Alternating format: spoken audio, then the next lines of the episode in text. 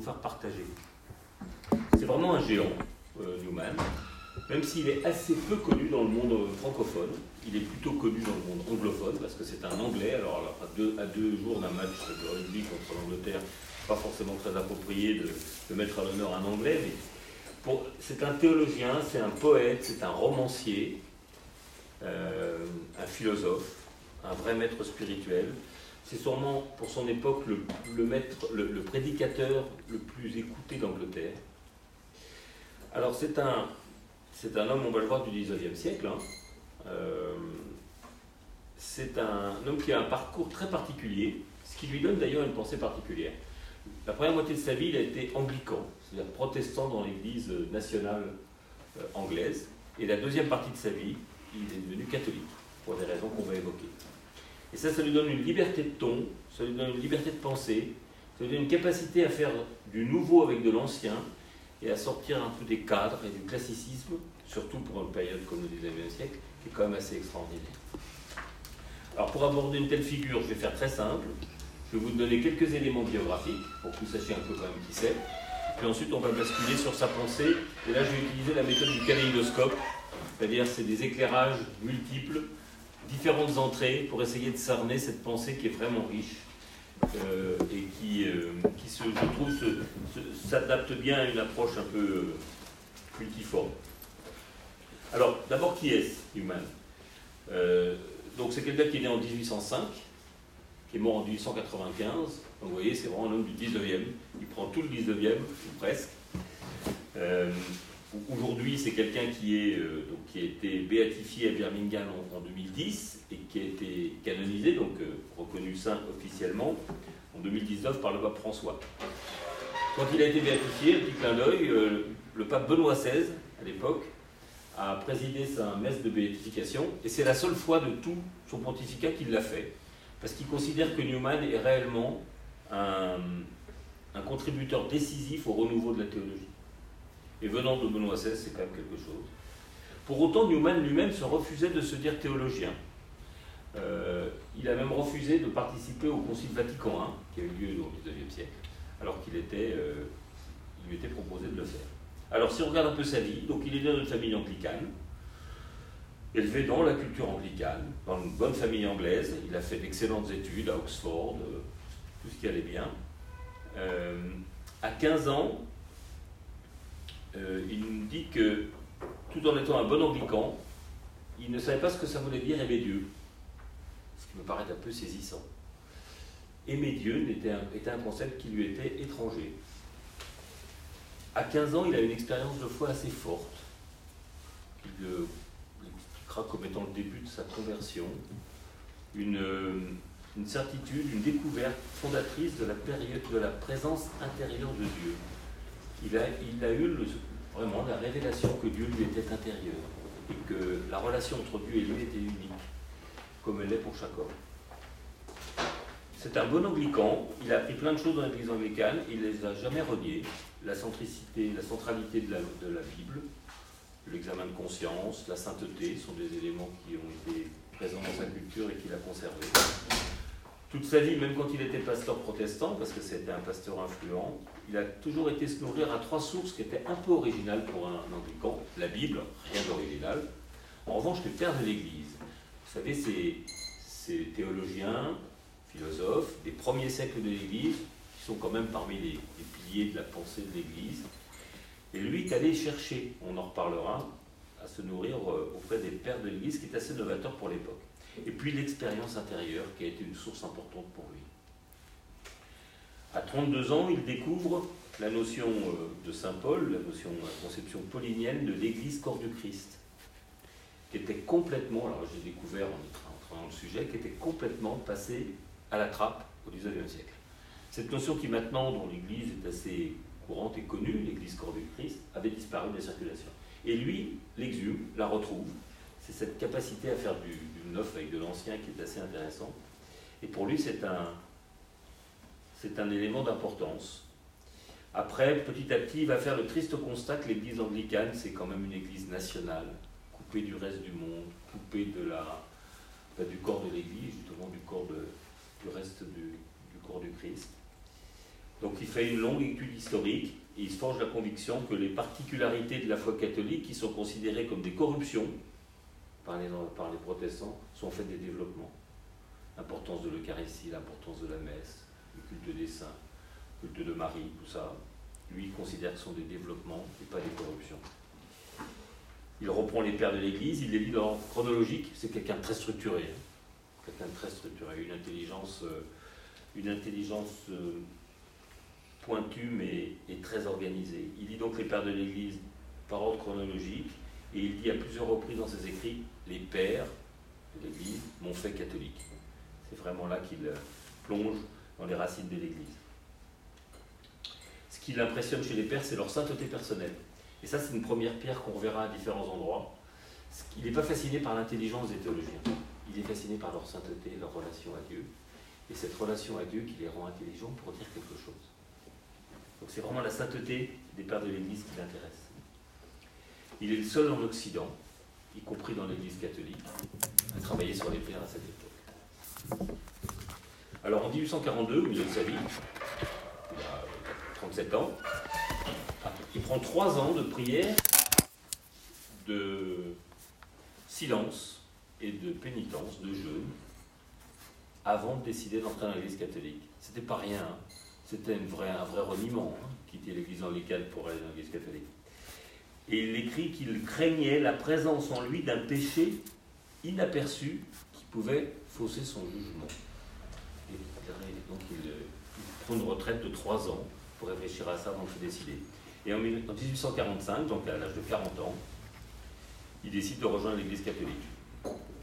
Et alors il écrit pourquoi, autant le, citer, je citerai beaucoup, parce qu'il ne peut pas être trop long quand même, parce qu'il a en plus un style assez euh, mordant et qui résiste bien à la traduction. La notion alors pourquoi il rejoint l'Église catholique? Il dit à cause de la notion de corps du Christ, de la solidité doctrinale, des dogmes, du sens de l'histoire, de son enracinement dans la tradition, du rôle de la liturgie, de l'unité, du rôle des sacrements et par-dessus tout de la sainteté. Il est très marqué par saint Ignace de Loyola, par saint François Xavier, par Thérèse d'Avila, par Philippe Néri. Et il dit pendant un moment, c'est assez touchant, il dit si ces, grands saints revenaient maintenant, ils ne pourraient pas être anglicans. Ils ne pourraient pas être anglicans. Donc je suis obligé d'être catholique. Mais c'est un peu la mort dans l'âme hein, qui fait ce choix. Et il ne reniera jamais ce qu'il a appris dans son église d'origine.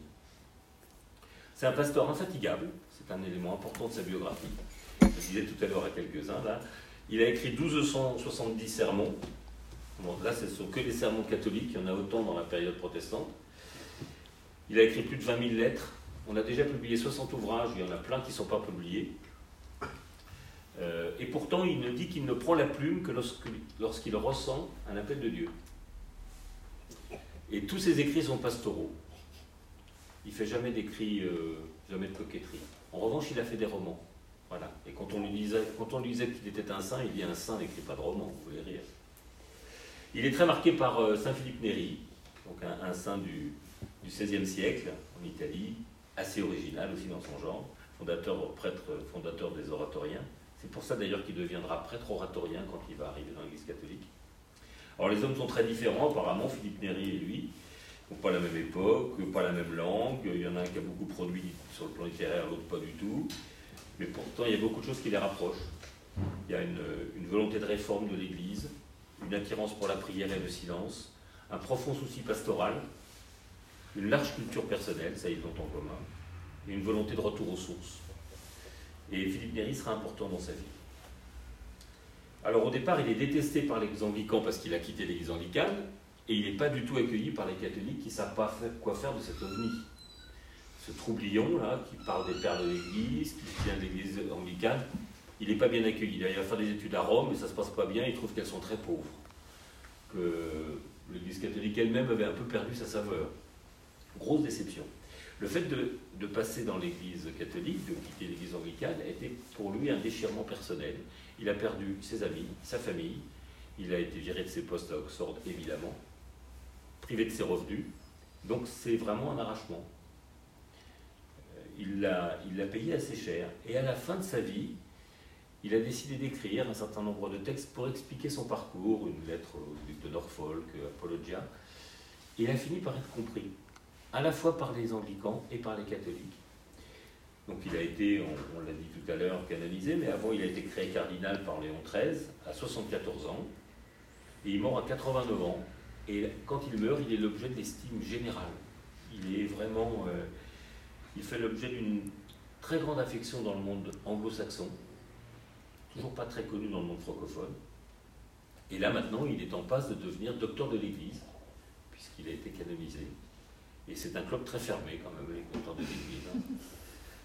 Et KTO, euh, enfin plutôt le, le, web Cato euh, récemment euh, titrait Le cardinal Newman, le saint le plus branché de notre époque. Ça, c'est rigolo, de vous, montrer que c'est pas complètement faux. Alors, là maintenant, on va rentrer dans la partie kaléidoscope, donc je vais prendre plusieurs éclairages. Euh, si je suis trop long, faites signe. On va commencer par quelque chose qui résume bien sa, pensée, qui est ce qu'on appelle la théologie spirituelle. Ça peut paraître un gros mot, mais c'est en fait le fait de lier les deux, lier la théologie, quelque part de l'ordre d'une science, un peu comme la philosophie, et ce qui est spirituel. Et ça, c'est tout Newman. Il, refuse de séparer la théologie, la morale et, la vie spirituelle. Pour lui, elles ne font qu'un. Elles ne font qu'un. C'est pas un moraliste, mais alors pas du tout. C'est pas un intellectualiste non plus. C'est quelqu'un qui a une vision beaucoup plus unifiée des choses. Il a une conviction forte, c'est que nous sommes invités à penser Dieu pour pouvoir le prier, et que toutefois a besoin d'un soubassement théologique. Être chrétien, on y reviendra souvent, pour lui, ce n'est pas une question de croyance, ce n'est pas une question de valeur, c'est d'abord une question d'intériorité, de rencontre avec quelqu'un, de relation vécue avec Dieu. il a une conception assez stimulante des dogmes. Les dogmes, c'est plutôt quelque chose qui est mal vu maintenant. Hein. Ça, rime avec dogmatisme, mais on n'aime pas tellement. Et eh bien pour lui, les, dogmes étaient des vraies perles. Il disait que c'était des, formulations longuement réfléchies sur les vérités essentielles du mystère divin, en fait des perles de révélation, qui mêlent à la fois ce que Dieu a voulu révéler et la manière dont l'homme a essayé de l'exprimer le mieux possible, avec les meilleurs mots. Donc il est, les dogmes font partie de ce qu'il a fait venir dans l'Église catholique. D'ailleurs, il dit c'est pas l'Église qui crée les dogmes, c'est les dogmes qui créent l'Église. Après, il a des bêtes noires, très mignon. Et parmi l'une de ces bêtes noires, on en verra quelques-unes, il y en a une qui est la pensée irréelle.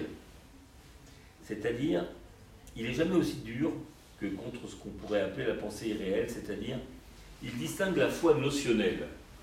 Les gens qui ont des notions sur la foi, qui peuvent même en parler, mais qui ne la vivent pas.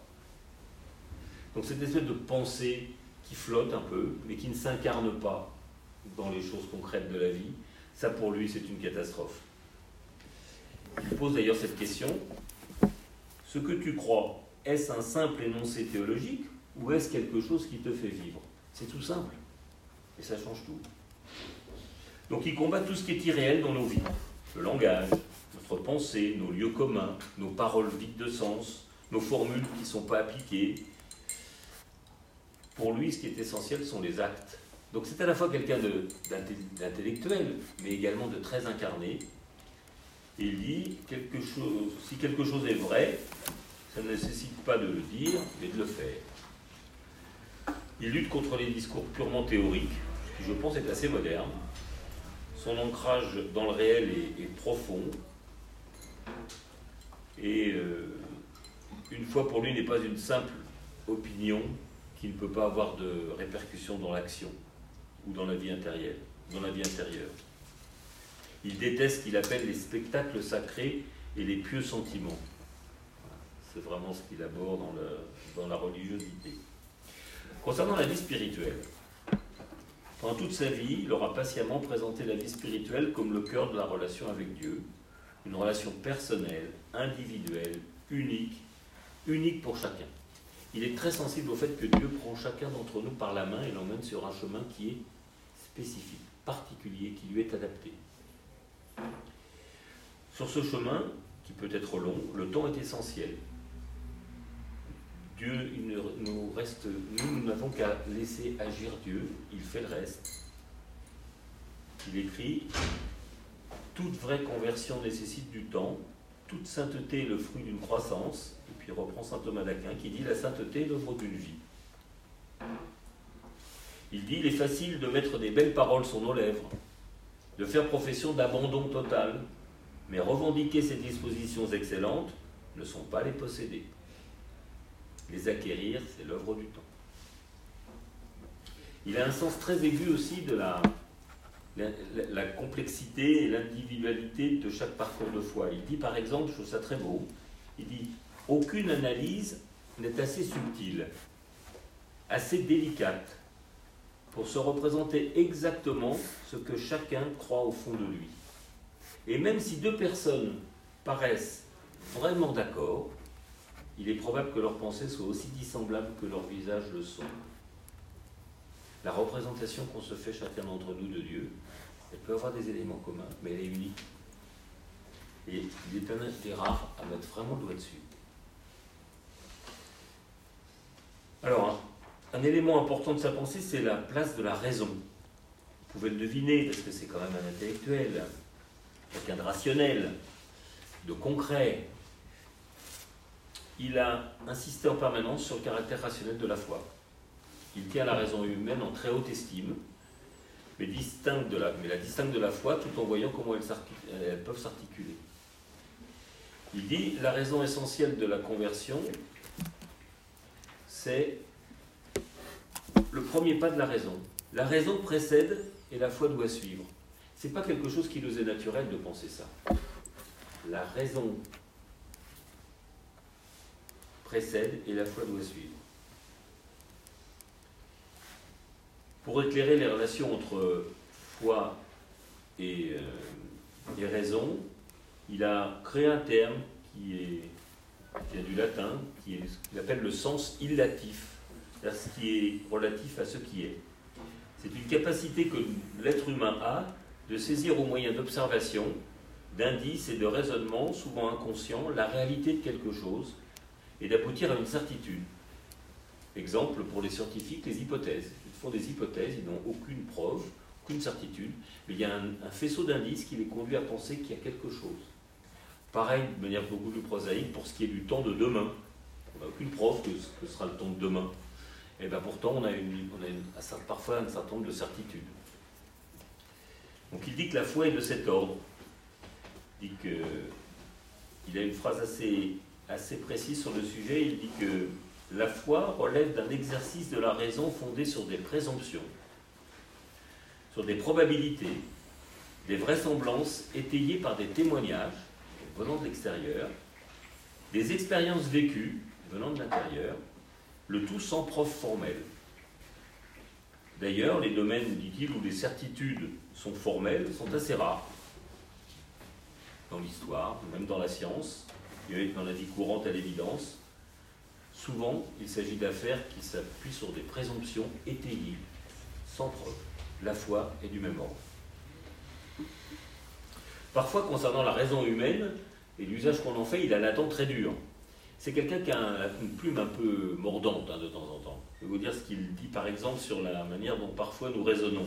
Tous les hommes raisonnent, mais tous ne réfléchissent pas à leur raisonnement. Et moins nombreux encore sont ceux qui le font avec assez d'exactitude pour rendre compte de leur propre expérience. Parce que dans ces périodes de complotisme, ça manque pas de sel de dire ça, que tout homme raisonne, mais peu réfléchisse à ce qu'il raisonne. Concernant la foi, autre éclairage. Pour, le Newman, pour synthétiser les choses, la foi, c'est une ouverture, c'est un accueil. C'est pas d'abord un corpus de savoir, c'est pas d'abord un credo, c'est d'abord un accueil c'est une disposition du cœur.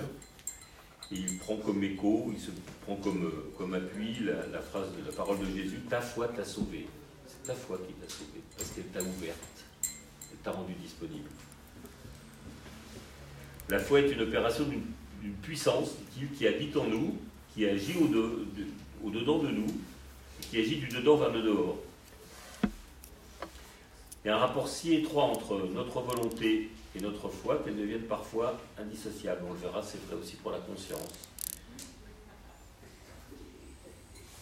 Clairement, pour lui, la foi n'est pas une affaire d'opinion ou de savoir ou de connaissance, c'est la foi en une personne et la rencontre d'une personne. Et la foi n'est pas faite pour être pensée, elle est faite pour être vécue. Le christianisme est fait pour être pratiqué. Un, la foi est un principe d'action. Une autre bête noire de Newman, c'est l'émotivité en religion. Alors là, c'est un peu en réaction avec son église d'origine. Parce que dans une partie des églises protestantes, il est important que la foi s'accompagne de beaucoup d'émotions et pas mal d'émotivité spirituelle. Et pour lui, c'est simplement une instabilité du caractère. Et ça ne rentre pas du tout dans le processus de conversion. Il n'est pas tendre du tout vis-à-vis de tout ce qui ressemble à des sentiments d'exaltation religieuse. Il persiste un peu en disant Il pense qu'être agité, c'est être religieux. Et alors pour lui, la définition la plus abominable de la foi chrétienne, elle a été donnée par un de ses contemporains, un poète qui s'appelle Matthew Arnold, qui en 1873 a dit Le christianisme, c'est une morale teintée d'émotion. Alors là, celui-ci, pour Newman, il a zéro, zéro, zéro. Concernant le savoir humain, autre éclairage, il a beaucoup réfléchi sur les rapports, nos rapports au monde, sur les dangers du monde, sur les savoirs humains, sur la culture, sur les limites du, savoir humain, et également sur les hommes du monde, voilà, qui sont ceux qui ont la connaissance, qui ont le savoir. Je vais vous donner, je vais vous lire le petit portrait qu'il fait d'un gentleman. C'est un anglais quand même. Hein. Portrait du gentleman selon Newman. Connaissance, largeur d'esprit, goût pour l'universalité, bon goût, maîtrise de soi, subtilité. Tout ça est bien, mais ne suis pas un chrétien. Il a aussi une, lucidité vis-à-vis du savoir humain et de la culture, qui est un peu une prémonition du futur désarroi de l'humanisme triomphant après les désastres du XXe siècle qu'il n'a pas connu. Il nous dit le savoir et la culture ne donnent pas l'emprise sur les passions. Tailler le granit avec un rasoir, amarrer un navire avec un fil de soie, autant espérer lutter avec le savoir et la culture contre les géants que sont les passions et l'orgueil humain. C'est un peu noir. C'est pas à travers la culture et le savoir qu'on aura le salut. Le risque est que la civilisation polisse la surface et les apparences de l'homme et non la profondeur du cœur, que seule la grâce peut attaquer. A l'inverse, il note que les fruits de la grâce sur l'homme sont riches, sont beaux, et développent en nous de belles facultés. Il dit Ceux que la grâce transforme, ils sont riches en connaissances humaines. Ils sont actifs dans la société, ils comprennent le cœur humain. Ils peuvent se projeter dans l'esprit des autres, tandis qu'eux-mêmes restent fermement établis dans la paix. Ils sont rendus plus éloquents, plus poétiques, plus profonds, plus intellectuels par le fait d'être saints.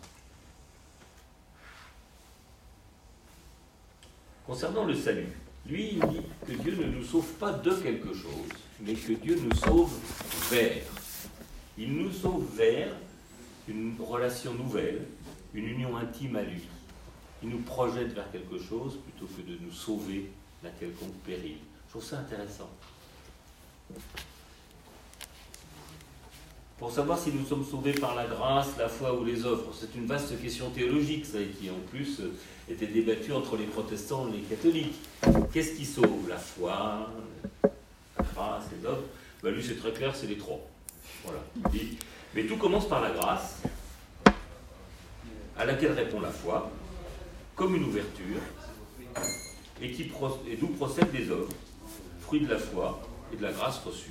Donc les trois, nous sont, ils sont indissociables. Il y aurait deux erreurs à ne pas commettre, qui sont penser que nous pouvons nous sauver nous-mêmes, selon lui, et puis que le salut nous est acquis automatiquement parce que Jésus a fait et que nous n'avons plus rien à faire. qui se tient sur ce chemin de crête entre les deux. Clairement, pour lui, le salut et la vie spirituelle coïncident et ne font qu'un. Il revient toujours à la vie spirituelle, toujours, à la relation personnelle avec Dieu. C'est la clé de doute, c'est la clé de tout. Concernant la grâce, autre question théologique, souvent débattue. Il a trouvé chez les pères que la grâce n'était pas une sorte de supplément d'âme, n'était pas un don, n'était pas un surplus. Que la grâce, c'est Dieu qui se donne. C'est pas un don qu'il nous fait, c'est lui qui se donne. ça, il le trouve chez les pères. Et donc, ce sont des dons, des dons évidemment bien plus grands que n'importe quel don, puisque c'est Dieu lui-même qui se donne. Alors, comment s'y prend la grâce en nous? Ben, Elle laisse l'homme libre elle respecte la structure originelle de l'esprit qui a été donné à l'homme. Elle lui laisse sa liberté de choisir, mais son vrai triomphe, le vrai triomphe de la grâce, c'est qu'elle entre dans le cœur de l'homme, le convainc et le gagne tout en le transformant. Il estime, Newman, que la grâce porte encore plus de fruits chez ceux qui étaient pécheurs avant d'être saints. Le fait d'avoir été soi-même pécheur, pour lui, façonne notre cœur de telle sorte qu'on comprendra davantage nos frères. Concernant la sainteté, chose amusante, il reprend euh, les propos de Saint Paul dans les lettres aux Hébreux, la sanctification sans laquelle personne ne verra le Seigneur. Il dit, mais à quoi sert la sainteté? Pourquoi est-elle nécessaire pour voir Dieu? Et il répond euh, assez habilement, et je trouve que c'est une belle explication de l'enfer avec lequel on est tous très mal à l'aise. Il dit, quelqu'un qui entrerait au ciel sans un peu de sainteté, ne serait pas heureux, ne serait, ce ne serait pas une grâce que de l'autoriser à y rentrer. Le ciel ne ressemble pas à la terre. L'homme qui entrerait au ciel sans avoir un goût, même minime pour Dieu, croyant y retrouver tout ce à quoi il est attaché sur terre, éprouverait à coup sûr dans le ciel une grande déception, autant qu'il n'y aille pas. Il se sentirait coupé de tout ce à quoi son cœur reste attaché. Pour moi, c'est une, une clé de compréhension de ce qu'est l'enfer, qui n'est pas une punition, mais qui le deviendrait pour quelqu'un qui, à cause de ce à quoi il est attaché dans sa vie, en fait, il serait malheureux. Et ce malheur ne lui est pas infligé. La sainteté, pour lui, ne s'identifie pas, ne s'identifie pas pardon, à la perfection, il dit par exemple, même les plus grands saints ont montré des incohérences susceptibles de choquer leurs plus ardents disciples. Les meilleurs hommes demeurent inconséquents, grands à certains moments, ils sont petits à d'autres, ils sont fermes, et puis ils tombent. Pour lui, la clé pour la sainteté, c'est l'humilité.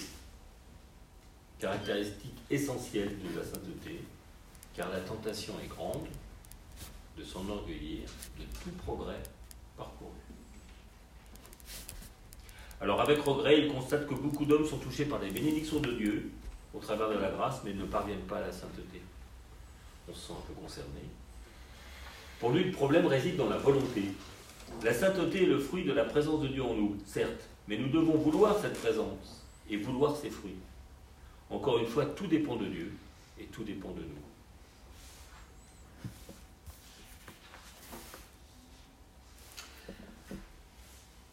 Un élément important de sa pensée, qui est considéré par Benoît XVI d'ailleurs comme une vraie percée théologique et un pont avec la culture moderne, c'est le primat de la conscience, qui pour le milieu du 19e siècle est quand même pas complètement banal.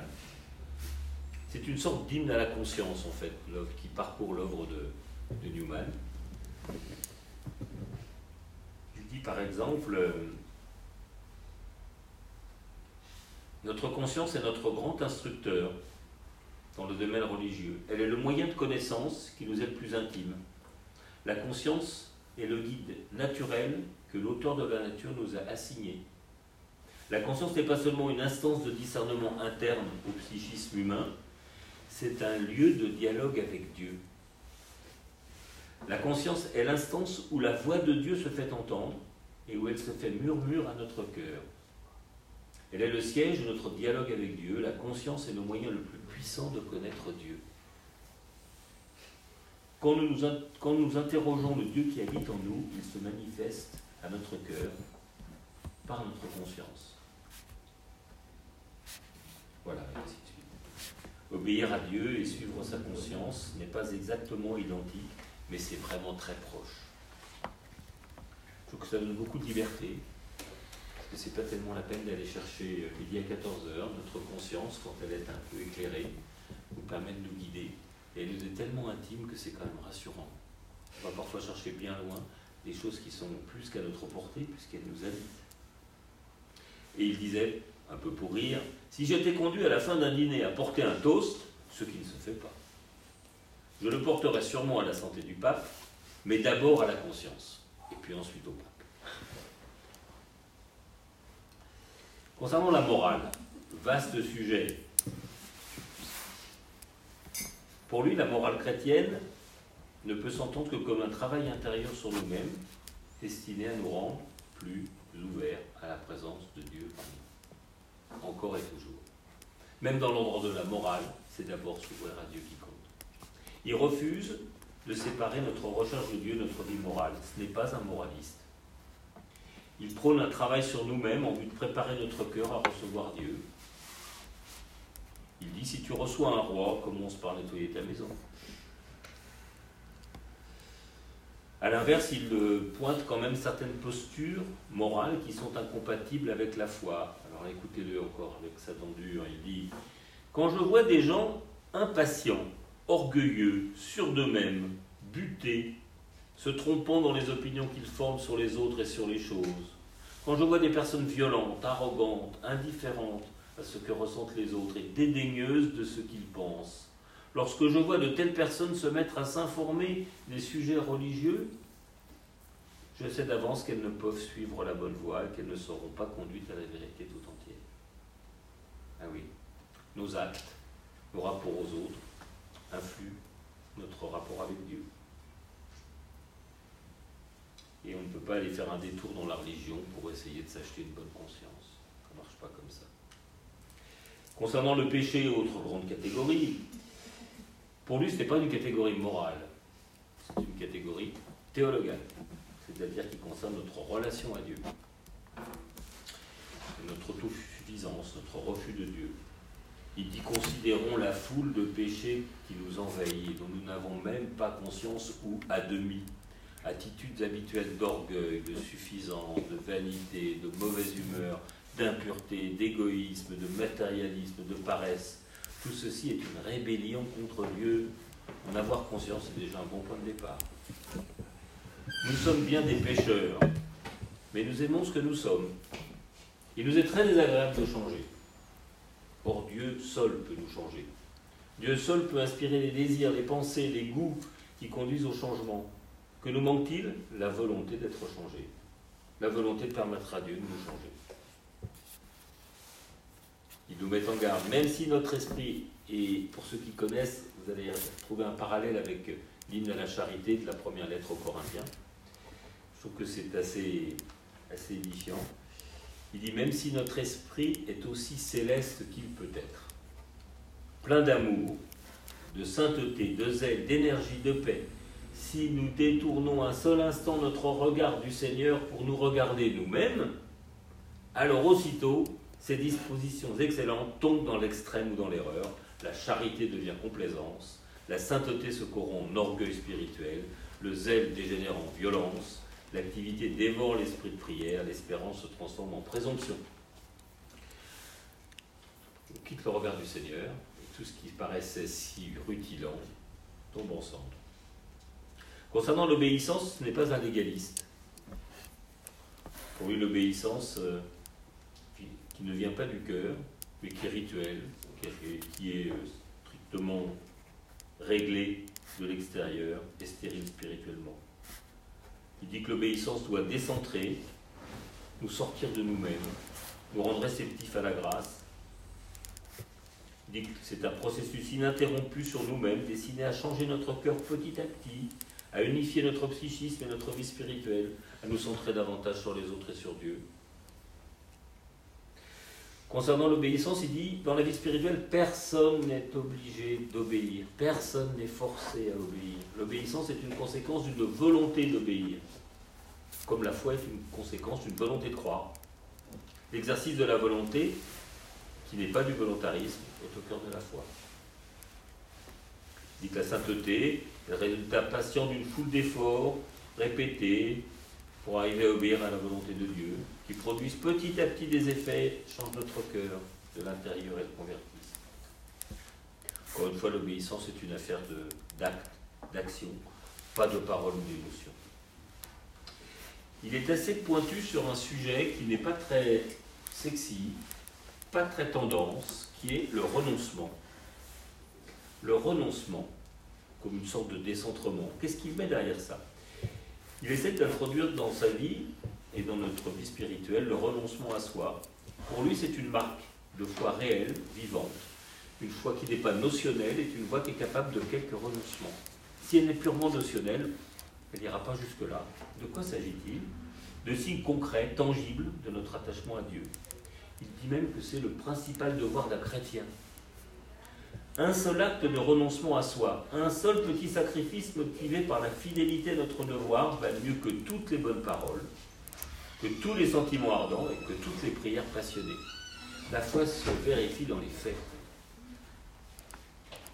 N'allons pas croire qu'une sensibilité religieuse, affirmer notre amour de la foi, affirmer notre amour de la foi, être capable d'en parler brillamment, un lieu d'un renoncement ou d'une obéissance à la volonté de Dieu. Le renoncement est un devoir impérieux pour un chrétien. Voilà, un renoncement aimant, devoir principal d'un chrétien qui peut être considéré comme le critère qui permet de vérifier que nous sommes bien disciples du Christ et que nous ne vivons pas simplement dans le rêve de la foi chrétienne.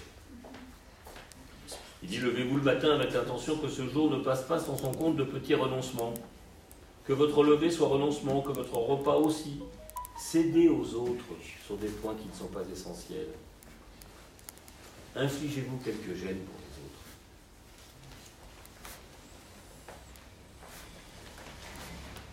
L'inverse du renoncement, il le dépeint de la façon suivante. Rien n'est plus propre à corrompre le cœur de l'homme et à l'éloigner de Dieu que de vivre dans le confort, de n'en faire qu'à sa tête, de se prendre pour le centre du monde, entouré d'objets inanimés et animés, placés là à notre service. Cela va nous conduire à les idolâtrer.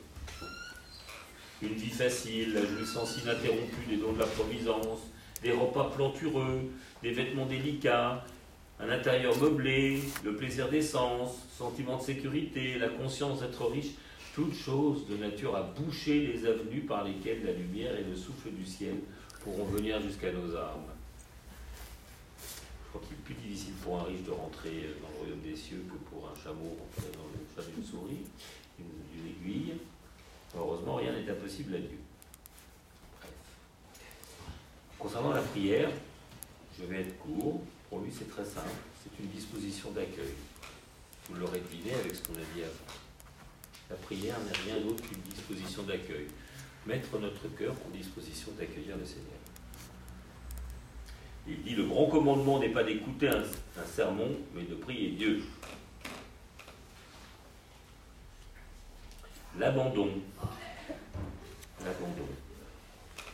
L'auteur de ce livre, Kess Beaumont, qui est un grand spécialiste musulman, dit qu'en fait toute sa pensée converge vers cette notion d'abandon, qui est une, dans une spiritualité qui est proche d'un Saint François de Sales ou d'une Thérèse de Lisieux. Il dit que l'abandon requiert une grande volonté, une volonté très forte. L'abandon n'est pas du lâcher-prise moderne, pas la même chose. L'abandon requiert une force de caractère remarquable, dit-il.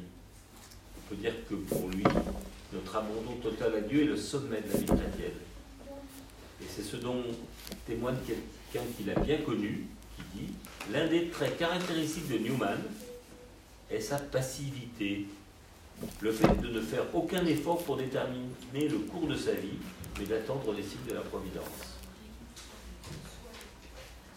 Toute conversion véritable est d'abord un abandon, un abandon total et personnel.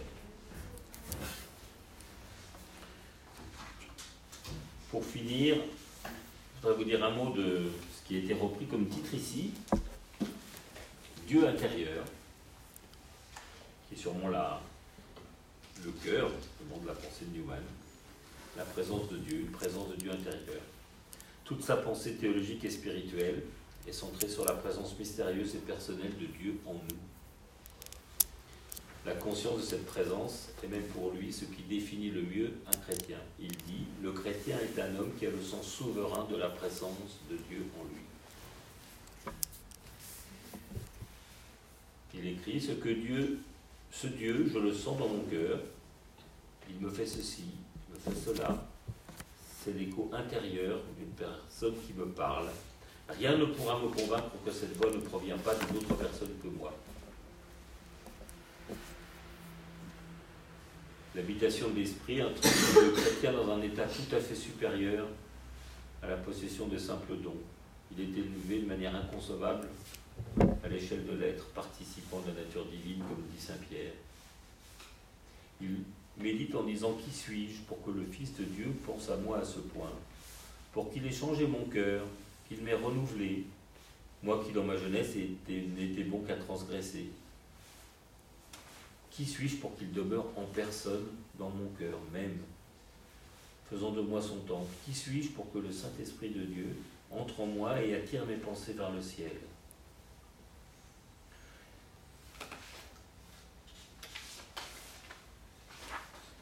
Voilà.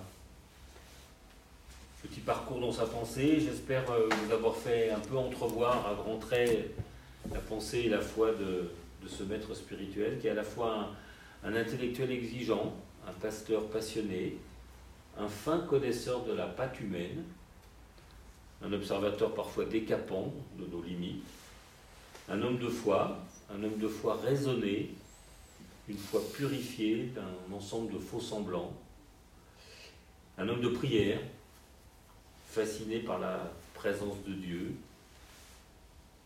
et par cette présence qui œuvre dans le cœur de l'homme dans le plus grand secret. Je pense que c'est ça sa fascination. Pour ceux qui sont familiers, euh, je ne sais pas si on peut faire un parallèle avec ce que Kant disait de la loi morale, quand il dit que les deux choses les plus extraordinaires pour lui, c'est le ciel étoilé et la loi morale en lui. Il y a quelque chose quand même qui ressemble un peu à ça. Découverte extraordinaire d'être habité par celui qui nous dépasse. N'hésitez pas à avoir recours à, Newman, c'est vraiment un guide spirituel sûr et bienveillant. Voilà, j'aurais peut-être voulu vous proposer, juste pour terminer, une petite prière pour ceux qui veulent s'y associer. C'est une petite prière qui lui est adressée, puisqu'il est saint, on peut demander qu'il intercède pour nous. Une petite prière d'invocation qui reprend, je trouve, assez finement sa pensée. Bienheureux John Henry Newman, toi à qui Dieu a accordé la grâce de suivre sa douce lumière et de trouver la paix dans son Église. Aide-nous à être fidèles comme toi, à l'écoute de la parole, aux enseignements de la conscience. Aide-nous à obtenir comme toi la grâce d'être conduits hors des ombres et des images vers la plénitude de la vérité. Aide-nous à suivre, comme toi-même l'as fait, le chemin de la sainteté en nous laissant habiter par la présence de l'Esprit, en nous laissant transformer par sa puissance, pour que nous puissions devenir à notre tour lumière de Christ dans et pour le monde. Voilà. Merci beaucoup.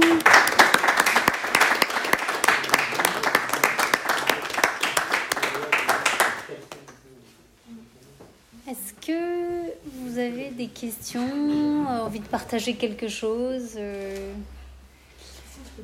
Des choses qui n'ont pas été comprises. À notre époque, est-ce qu'ils y changeraient en catholique Toujours? Euh, Après Vatican II je, pense que les raisons qui l'ont conduit à, quitter son église anglicane pour rejoindre l'église catholique sont toujours, sont toujours vraies. Euh, je pense qu'elles sont toujours valables quand il, cite, on l'a vu tout à l'heure, quand il cite les raisons qui l'ont fait bouger, c'est, les racines, c'est les sources dans lesquelles l'Église continue de se nourrir, les pères, la Bible. Euh, c'est cette notion de corps du Christ. Une église isolée comme l'église anglicane ne répond pas vraiment à la vocation universelle l'église telle qu'on peut penser que le Seigneur l'a voulu. Donc euh, je pense que les raisons de fond, parce que c'est pas cosmétique, les raisons pour lesquelles il a bougé, hein. il, a eu, trois ans pour arriver à se décider et à prier, les raisons pour lesquelles il a fait sont tellement profondes que je pense qu'elles sont toujours, euh, seraient toujours valables. Et dans Vatican II, du moins c'est la pensée, c'est ce que dit le pape Benoît XVI, je ne vais pas le contredire, il y a beaucoup d'intuitions qui venaient de Newman. Il y a beaucoup d'autres choses. Il y a pas mal de choses qu'il avait pensées, puisqu'il dit qu'il en a été l'un des, des euh, inspirateurs. Donc je pense qu'il serait même plus à l'aise en fait dans l'église post-Vatican II que dans l'église post-Vatican I qu'il a, qu'il a retrouvée. Donc l'idée qui s'est faite de l'Église, on pourrait presque dire comme ça, l'idée qui s'est faite de l'Église catholique quand il a rejoint, c'est l'image de l'Église après Vatican II, revenant aux sources, essayant de retrouver ses racines, essayant de dépoussiérer plein de trucs qui ont été rajoutés par des siècles de prédications un peu terroristes, très moralisantes. Encore du chemin à faire. Je vais terminer. Et je pense que c'est plutôt ça qu'il pressentait, d'où la déception quand il a été faire des études à Rome parce qu'il s'est retrouvé en face de quelque chose qui était beaucoup plus pauvre que ce qu'il attendait. Il avait fait beaucoup plus de chemin, lui, dans son coin, tout seul, en relisant les pères, que ne l'avait fait l'Église à cette époque, qui était un peu embourbée quand même dans des mondanités.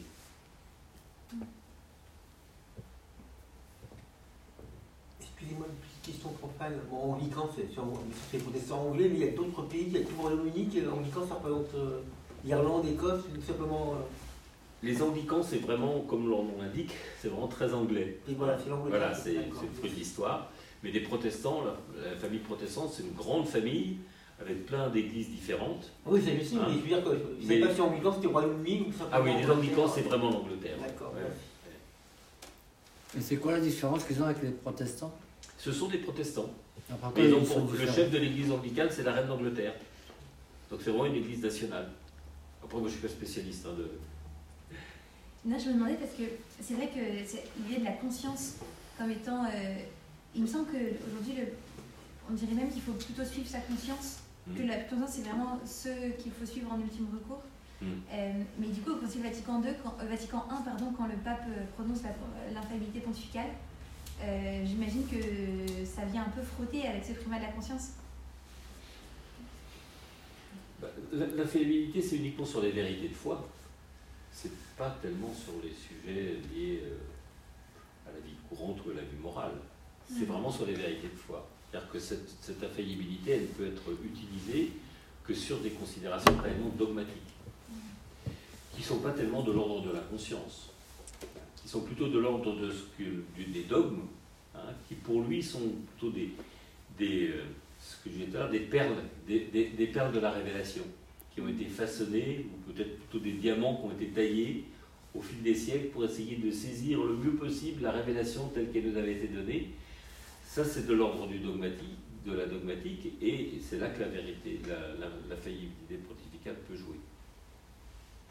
Mm, Cependant, justement, avec Vatican II, on a plutôt tendance à, réduire l'influence des dogmes, justement pour avoir une idée d'ouverture, Jean-Paul II réunissant toutes les, les religions autour de lui, on, a, tendance à affaiblir cette, cette, référence euh, normalement incontournable des dogmes Je ne pense pas. Moi, ce n'est pas, pas l'idée que je m'en fais. Euh, il y, a vraiment le, monde de la le monde dogmatique et en fait le, vraiment la révélation, c'est-à-dire ce qui nous ce qu'on n'aurait pas pu trouver par nous-mêmes et qui nous a été révélé par Dieu. Mmh. On prend la Trinité personne n'est forcé d'y croire. si on est chrétien, on est plutôt euh, conduit à, le faire. La Trinité, on ne l'aurait pas inventée. Que Dieu, en fait, soit, trois personnes, Père, le Fils et l'Esprit, c'est vraiment quelque chose qu'à travers, euh, à travers la parole de Dieu, à travers la prédication du Christ, on a fini par saisir, mais qui n'est pas une invention humaine. Et ça, c'est typiquement un dogme. Et celui-ci, il n'a en aucun cas remis en cause. Bien sûr, mais par exemple dans la liturgie, le fait de la transubstantiation, le sacrement propitiatoire. Aujourd'hui, quand vous en, même quand vous en parlez à un prêtre, euh, disent oh là là, oui, le péché mortel. Ça, c'est des, des, notions qui sont pourtant Ils sont pourtant tout à fait atténuées. La transubstantiation, enfin la présence réelle, euh, reste quelque chose, reste une vérité de foi. Euh, ce qui est, après, c'est toujours vrai, ce sont des réalités qu'il faut continuer de, de purifier. Euh, parce que c'est pas de la chair, c'est une présence sacramentelle, une présence spirituelle, une présence éminente. On n'est jamais aussi près du Seigneur que lorsqu'on s'approche de l'Eucharistie. C'est indéniable. Mais c'est pas sa chair. C'est une présence, ça reste. Euh, donc. On n'affaiblit pas tellement le dogme en essayant de, le démythologiser, de sortir du mythe. Et, je pense que c'est plutôt ce travail-là qui est, en train d'être fait. Euh, je ne sais pas ce que vous citiez d'autres comme, euh, comme exemple. Je, je, pensais à toute la, toute la réaction qu'il y a eu sur, le, sur justement le changement de la liturgie. Beaucoup de gens catholiques ont ressenti une, une, un, un sentiment d'abandon précisément de toutes les références qui structuraient le, rapport, le rapport précisément au corps du Christ, à la transubstantiation. Ça a été ressenti comme ça. Oui, alors c'est une erreur. tout ce qui est liturgique est extrêmement sensible. C'est-à-dire que la manière dont on s'exprime, on exprime la foi, c'est la liturgie. Mm. Donc dès qu'on touche à la liturgie, on touche à des considérations de sensibilité extrême, et c'est tout à fait normal. Hein. Mm. Donc ce sont les combats les plus, les, les, les plus dantesques autour de la liturgie. Euh, après, vous citiez par exemple les prières euh, expiatoires. Non, le, la messe était un, un sacrifice. Propitiatoire. Propitiatoire. Propitiatoire. Et ben voilà, ça c'est un terme qui m'intéresse. Parce que qu'est-ce que ça veut dire propitiatoire? Ça veut dire rendre Dieu propice. C'est-à-dire le rendre favorable. Et eh bien moi je prétends, dans la foi catholique, que le Père nous est toujours favorable. Et qu'aucun des dons qu'on pourrait y faire ne le rendront davantage favorable. La prière propitiatoire est une prière vétérotestamentaire. Ça veut dire quoi? C'est-à-dire qui vient de l'Ancien Testament, qui vient de l'Ancien Testament, et qui, dans la pédagogie divine, a été une étape. Il fallait donner des choses à Dieu pour montrer que Dieu avait de l'importance. Lui donner 10% de nos récoltes, lui donner des bêtes, lui donner des choses. Parce que c'était un premier pas pour montrer que ah bah, si Dieu est important, tu lui donnes des trucs. Ce qui rejoint un peu le renoncement de notre ami Newman. Mais à un moment donné, il faut pas penser que c'est ça qui, qui, fait que Dieu nous aime. C'est pas parce qu'on lui donne des choses. Il nous est toujours propice. Il nous est toujours favorable. Aucun de nos dons, aucune de nos prières ne peut le rendre davantage favorable qu'il ne l'est. Il l'est infiniment. Et le Nouveau Testament, lui, nous apprend que le vrai don que le Seigneur veut, c'est celui de notre cœur. Et euh, d'ailleurs, même déjà dans l'Ancien Testament, on commençait à voir Dieu nous dire, mais arrêtez avec vos veaux gras, je me bouche les narines, je ne veux plus entendre, je ne veux plus sentir ça. Vos fumées me dégoûtent, parce que votre, vous m'honorez des lèvres, mais votre cœur est loin de moi, ce que nous dira Jésus. Et ça, c'est la, la prière propitiatoire. Et la liturgie l'a pas mal transformée, en effet. Et je pense que ça donne de la purification de notre conception, de notre rapport à Dieu. S'il nous est, s'il est le Père miséricordieux, infiniment bon, il ne peut pas être euh, l'être davantage et c'est certainement pas les babioles qu'on peut lui mettre sur la table qui vont le rendre davantage favorable.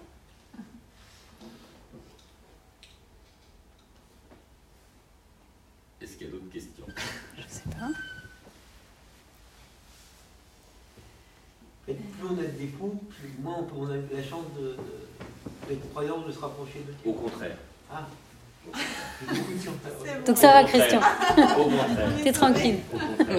C'est grâce à c'est à partir de nos faiblesses que le Seigneur nous rejoint. C'est dans nos faiblesses qu'il nous rejoint. Et il faut quand même euh, ne pas être orgueilleux, vaniteux, tout ça. Ah. c'est l'humilité, je crois, le mot principal. Exactement.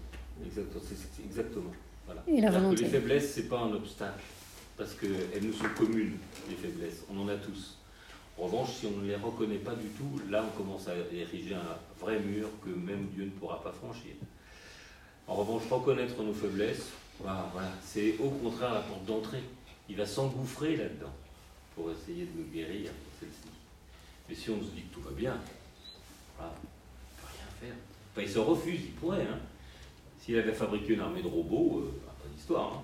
on marcherait tous au pas. En fait, ce que je trouve étonnant, c'est que j'ai l'impression que finalement, euh, c'est sans doute très moderne pour son époque, mais nous, ça nous paraît presque évident tout, ce que euh, vous, euh, ce que vous Ah avez oui un peu raconté de sa pensée. Non, parce que je trouve que du coup, le primat de la conscience, ça paraît assez évident, ou le fait que la morale, c'est pas une morale extérieure à nous, qui, on ne doit pas euh, euh, obéir par contrainte, mais euh, on doit désirer agir euh, par amour, etc. Après, j'imagine que dans le contexte du 19e en Angleterre, qui doit sans doute être, assez- je sais pas si c'est euh, comme en France, très anti-moderne, très, euh, très euh, en réaction, euh, quel pourrait être un peu le contexte qui nous permettrait de voir euh, la, la pertinence pour 100 ans de Newman Je crois que c'était un- une- une société très rigoriste, Hmm. extrêmement réglée par des codes. Tout était codifié. Et donc ce qui vient de l'intérieur n'avait pas d'intérêt. Il fallait simplement respecter la règle, respecter l'étiquette, respecter le Mhm. code. Et après, quelque part, vous faisiez ce que vous vouliez de votre cœur. D'accord. Et c'est ça qu'il détestait. Hmm. Hein, Cette duplicité. J'ai deux questions. Oui. Euh, Déjà, la première, euh, ça me paraît être assez exigeant, enfin d'après ce que vous avez dit, j'ai peut-être mal compris ce que dit Newman, parce que euh, il a l'air de supposer que ce qui est le plus important, c'est une vie intérieure assez forte, enfin un peu mystique, etc. Or moi, qui suis plutôt un peu pharisien, etc., et qui, qui a une religion un peu formaliste, qui ne- n'ai pas la chance de, quand je suis en extase, de, dialoguer avec la Sainte Vierge, etc. euh, je me dis que, ben, que c'est vraiment exigeant pour moi parce que euh, que- ce qu'il décrit enfin on le voit par exemple chez Saint Jean de la Croix moi je suis pas du tout Saint Jean de la Croix euh, j'ai pas de vision mystique je suis pas un mystique et donc euh, ça fait un peu peur euh, je le dis ça, ça place la base très haut puis le deuxième question enfin qui, enfin, qui est tout à fait pour ce qui est de la conscience quand même il faut quand même qu'elle soit éclairée parce que euh, euh, on peut pas non plus se fier on a peut-être beaucoup de choses en soi mais je pense que c'est pas suffisant que de se faire confiance au niveau de la conscience. Enfin, je sais pas, c'est voilà, c'est les, deux, Mm. les deux points que je remarque. En fait. Sur votre premier point, je vous rejoins tout à fait. Euh, mais Newman n'était pas un mystique. Il n'avait pas, pas de vision, pas de, pas de choses comme ça. Et d'ailleurs, c'est euh, le cas de 99,9999% des, des, des- des chrétiens. Et c'est très bien comme ça, c'est donc qu'on n'en a pas besoin. En revanche, ce à quoi il nous appelle, c'est une attitude d'ouverture, d'accueil. C'est simplement, en fait, c'est quelque part se mettre là. Aller voir le Seigneur, se mettre là. Ne faut pas attendre qu'il se passe des choses, euh, qu'on commence à voir des éléphants roses. hein. Pas du tout. C'est simplement se dire, ben, puisque, tu, puisque tu es mon Seigneur, je passe un peu de temps avec toi. Et puis tu en fais ce que tu veux. Et une fois que ce temps, je te l'ai donné, et ben, je sais que je ne peux plus le reprendre. Il y a plein de trucs que je peux donner et reprendre. Ça, mon temps, une fois que je te l'ai donné, fini, il est offert, et c'est pour toi. Et t'en fais ce que t'en veux. Et s'il se passe quelque chose, il se passe quelque chose. S'il se passe rien, il se passe rien. Mais au moins, je t'ai démontré, simplement par le don humble de mon temps, que je me suis mis, que je t'ai pris un peu au sérieux. Voilà. Et c'est tout, c'est cette, cette attitude d'accueil est extrêmement basique. Ça, c'est pas nouveau, c'est déjà, déjà les Hébreux dans le psaume 150. Bien euh, sûr. le sacrifice, euh, enfin, le- le- la notion de sacrifice, c'est effectivement un cœur contrit, enfin, c'est dans le psaume 150. euh, Oui. non, c'est dans le non, c'est le miséré, c'est pas du tout Oui. le psaume 150. Oui. Je me Psaume trompe. 50, oui. C'est ça, 50. Oui, mais là, il n'y a même pas de sacrifice ou de, il n'y a même pas de reconnaissance de péché, comme dans le psaume 50. Enfin, c'est beaucoup plus simple que ça. C'est simplement, en fait, euh, se mettre en situation d'accueil. Voilà, je te donne un peu de temps et je te, mon cœur est disponible. Fais-en ce que tu veux. Je me souviens de quelqu'un, un prêtre qui m'avait dit, c'est un peu comme aller brancher son portable. c'est le, le- on met- et, et- et c'est vrai que ça, c'est un peu de, cette- de cet ordre-là quand même la, la, la- la prière. Et c'est cet accueil auquel il nous invite simplement. Bon, c'est pas un mystique. hein. Il est. Et puis ce qui peut se passer dans la prière nous échappe en fait. C'est, c'est- c'est- on donne la main à Dieu, on lui donne la main, c'est à, lui- de faire. hein. Justement, le primat de la conscience, on trouve ça déjà ça chez, chez Rousseau. Conscience, conscience, instinct divin. Et chez Rousseau, justement, c'est Dieu se révèle naturellement euh, à, l'homme, il n'y a pas besoin de sacrement, il n'y a même pas besoin de révélation. C'est presque une religion naturelle. Et oui. C'est pour ça que quand vous reprenez ça par Newman, vous dites, mais à partir de quel moment le sacrement devient source de grâce? Si précisément la conscience est agissante par le fait même que la grâce euh, l'influe. Oui, en fait, lui, il part du principe que le Dieu de la nature et le Dieu de la grâce, c'est le même. Il n'y en a qu'un. Ah oui. Et que le Dieu de la nature et le Dieu de la grâce ne peuvent pas se contredire. C'est le même, il n'y en a qu'un. Qui, a- qui nous a créés dans notre nature humaine telle que nous sommes, et qui, dans l'ordre surnaturel, nous donne ses grâces. Et ils ne peuvent pas se contredire. C'est pour ça qu'au sourd, au fond de nous, dans notre conscience, quelque chose de l'ordre de la vérité. Parce que déjà dans la nature c'est inscrit, parce que c'est le même fabricant, c'est le même créateur. Et il ne peut pas y avoir de contradiction. Et, et je trouve que c'est assez cohérent sur le plan anthropologique. Sinon, ça serait quoi? Il y aurait une nature, et puis il y aurait une surnature, il y aurait un, La radioactivité ça, je sais pas. Et c'est, c'est, c'est pas, je pense que c'est pas contradictoire. C'est une.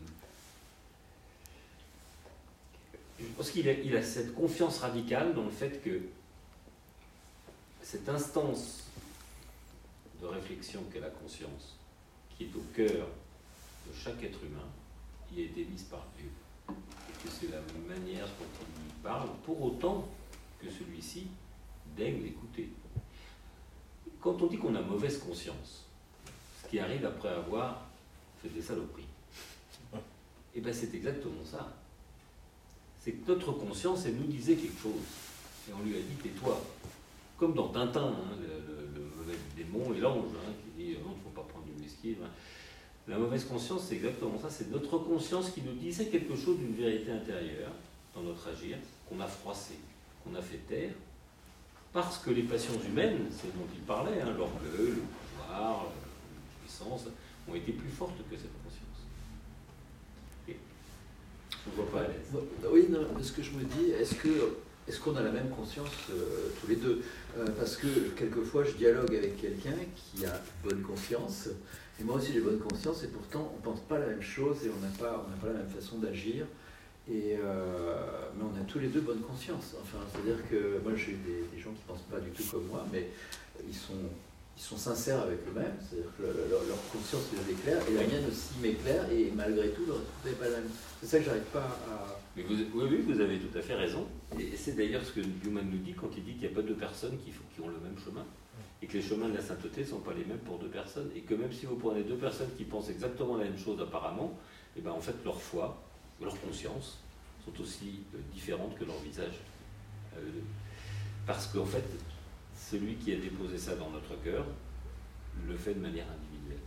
Mais on le voit aussi, on voit bien qu'il y a une cohérence. hein. La génétique nous montre qu'il n'y a pas deux individus qui sont identiques. Pourtant, il y en a eu des individus. On pense qu'on a été jusqu'à 80 milliards depuis le. Pour autant qu'on connaisse quand est-ce que ça a démarré, on, saurait, on a eu 80 milliards de. Il n'y en a pas eu deux pareils. La façon dont la nature a été posée fait qu'il n'y aura jamais deux êtres qui seront absolument identiques. Et bien, ce qui est vrai pour l'ordre- dans l'ordre de la génétique et de la, de la physiologie est vrai également dans l'ordre dans spirituel et dans l'ordre de la conscience. Science sans conscience, t'es que ruine de l'âme. C'est pas de moi, C'est vrai. C'est exact. Exact. Et donc deux personnes peuvent avoir une conscience complètement différente, éclairée différente par leur culture, par leurs influences, par euh, leur caractère. Euh, et, euh, mais ces deux instances, dans chacune de ces deux personnes, sont pour elles une source possible de vérité. Ouais, par, exemple, vous ne pensez pas que. Est-ce que Hitler, par exemple, n'avait pas bonne conscience Enfin, je veux dire, est-ce qu'on ne peut pas imaginer des gens qui sont des véritables tyrans et, et qui pourtant ont bonne conscience parce qu'ils sont. euh, parce qu'ils ont, ils ont, ils ont depuis, euh, ils ont tout fait pour étouffer toute conscience humaine en eux. Toute commisération, pas toute. euh. Pourtant, ils ont le sentiment de faire le bien pour l'humanité. On n'est pas dedans. hein. On n'est pas dedans. Ah. Je pense que ils le disent, ils le disent et, et ils, le- ils- ils le- et ils essaient de s'en convaincre. Mais nul n'est dans leur cœur. Nul n'est dans leur cœur. Je ne serais pas jugé de, de la conscience d'Hitler et fais m'intéresse qu'à moitié. Mais- non, enfin c'est. Et est-ce qu'il n'y a pas aussi le fait que de toute façon on voit l'arbre à ses fruits? C'est-à-dire que euh, quelqu'un qui prétendrait euh, faire le mal en disant oui mais j'ai suivi ma conscience, bah, en fait euh, Hmm. on est à la fois, on est chacun personnellement, on est, on- c'est un chemin de liberté de pouvoir euh, faire confiance à son intuition ou sa conscience, etc. Et à la fois, on, on est quand même euh, en, en chrétien en communauté et, euh, et si quelqu'un, et on se sent, on, grandit dans la foi ensemble et, et c'est vrai que quelqu'un qui prétendrait euh, par son unique jugement euh, faire des énormités